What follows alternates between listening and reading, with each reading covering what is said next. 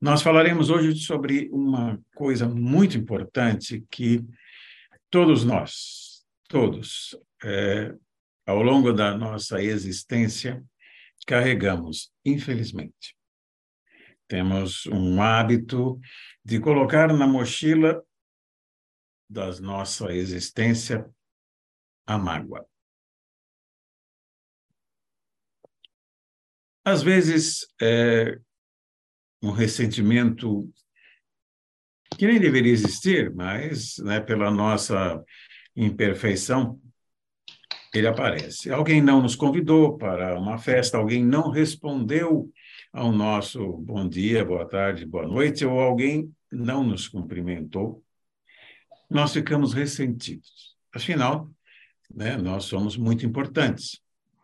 E como alguém não nos convida para um evento, não nos cumprimenta, como é que isso pode acontecer? Eu que considerava tanto esta pessoa me faz uma coisa dessa. E aí vai. Né? E nós vamos cultivando este tipo é, de ressentimento e ele vai se aprofundando em nós e surge a mágoa. Aí toda vez que nós olhamos para aquela pessoa ou nos lembramos dela, emitimos vibrações, ou seja, energias nada positivas. Ah, mas é bom mesmo. Ele que tome agora o troco pelos maus tratos que me fez. Muito bem. Só que a, toda aquela carga energética vai para esta pessoa, se ela estiver equilibrada, não a atingirá, mas com certeza toda esta energia voltará para nós, aumentada de vibrações negativas da espiritualidade inferior. E aí nós recebemos tudo aquilo. Aí temos dor de cabeça, né, irritação, palpitação, não sabemos de onde vem isso. Sem contar que quando nós estamos nesse processo de cultivar a água. Parece que a gente gosta, né, de, de sofrer, né? Puxa vida, é gostoso lembrar das más coisas, né? Olha, em 1920 me fizeram aquilo, né? Então, é, nós carregamos a nossa volta, né? Nós atraímos entidades espirituais da mesma maneira que nós atraímos os encarnados pelo nosso tipo de postura. E depois, como é que a gente pede para esse pessoal sair, não é? Não é tão fácil assim, ah, eu vou, né, eu ah, me inscrevo aí no Novo Horizonte, tomo um passe e está tudo resolvido. Hum, hum, hum, hum, Haverá necessidade de uma mudança interior. Mas a mágoa não para aí.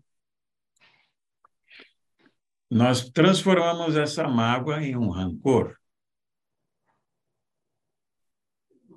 e depois em ódio.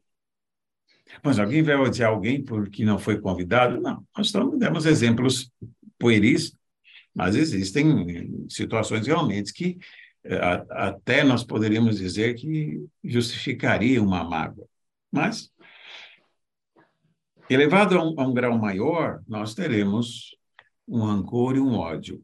E aí estabelecemos um vínculo negativo com a outra pessoa e vai que esta pessoa desencarna. Nós teremos uma companhia ao nosso lado que não gostaríamos de ter.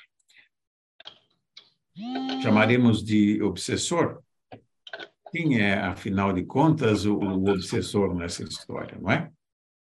Nós é que atraímos esta entidade com a nossa a vibração desequilibrada.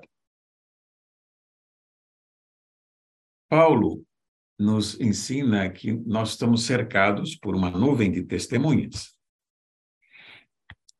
Os nossos uh, credores do passado, eles nos observam.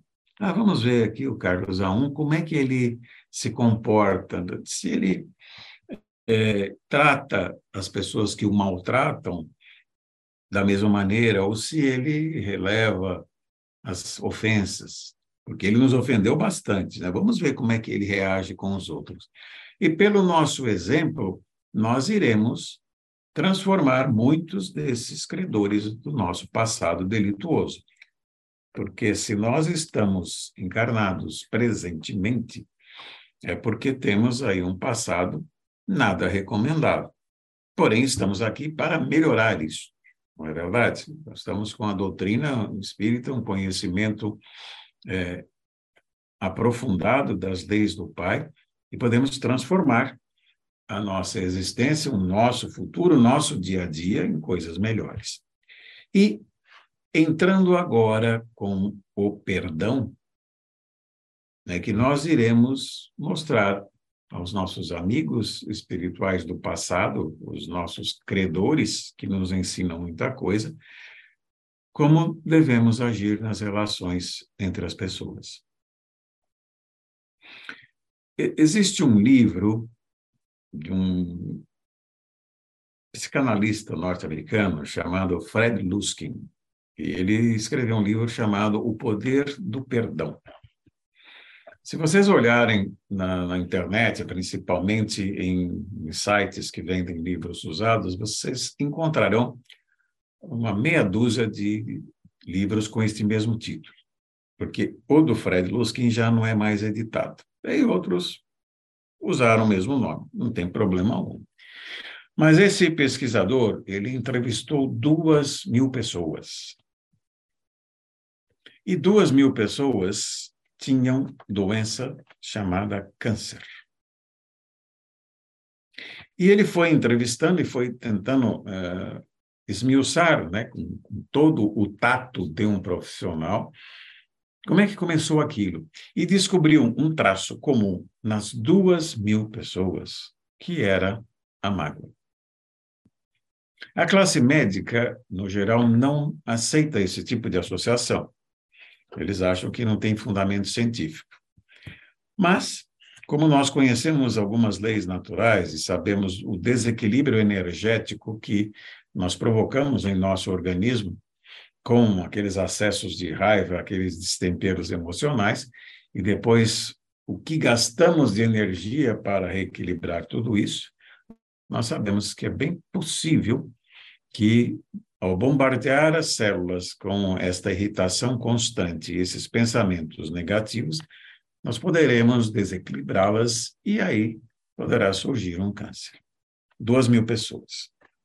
Então, é, pelo sim ou pelo não, tomemos cuidado, porque a mágoa ela gera doença. Se não gera um câncer, gerará com certeza um desequilíbrio emocional que vai nos levar talvez a um tratamento psicológico pela aquela irritação natural que iremos cultivar. Quando nós perdoamos, nós nos tornamos mais leves, ou seja, aquela âncora né, que colocamos lá atrás do nosso passado, ela é levantada e nós seguimos a nossa trajetória nesta encarnação. Nós exemplificamos para as pessoas à nossa volta e para os desencarnados. E, além de tudo, nós praticamos a grande virtude que o mestre ensinou a Pedro, né, quando ele perguntou quantas vezes deveria perdoar, que é 70 vezes sete vezes, evidente, é uma alegoria. E a coisa talvez mais complicada de tudo isso é o perdão. Às vezes, para nós mesmos, nós não nos perdoamos, e que dirá para o próximo. Às vezes, perdoamos o próximo e não nos perdoamos. Aí, a minha amiga Miriam, que está atenta aqui, ela vai falar: Eu perdoo, mas não esqueço. É evidente. É lógico que não esquece. Nós temos memória, não é? Perdão é compreensão. a, a, a minha memória, ela funciona. Então, eu vou lembrar de algumas coisas, só que eu entendo hoje que aquelas coisas que ocorreram no passado ficam no passado. Às vezes não foram intencionais, né?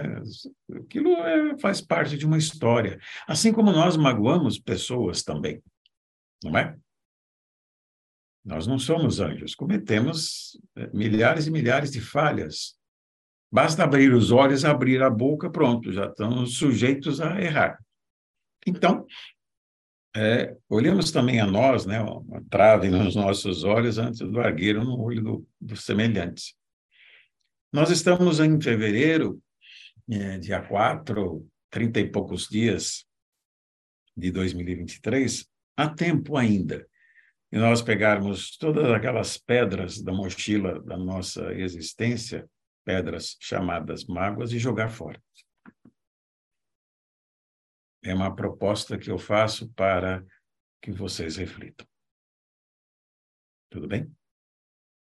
Fica esta minha mensagem do guardar a mágoa, um peso a mais, e do perdão, incluindo o auto-perdão.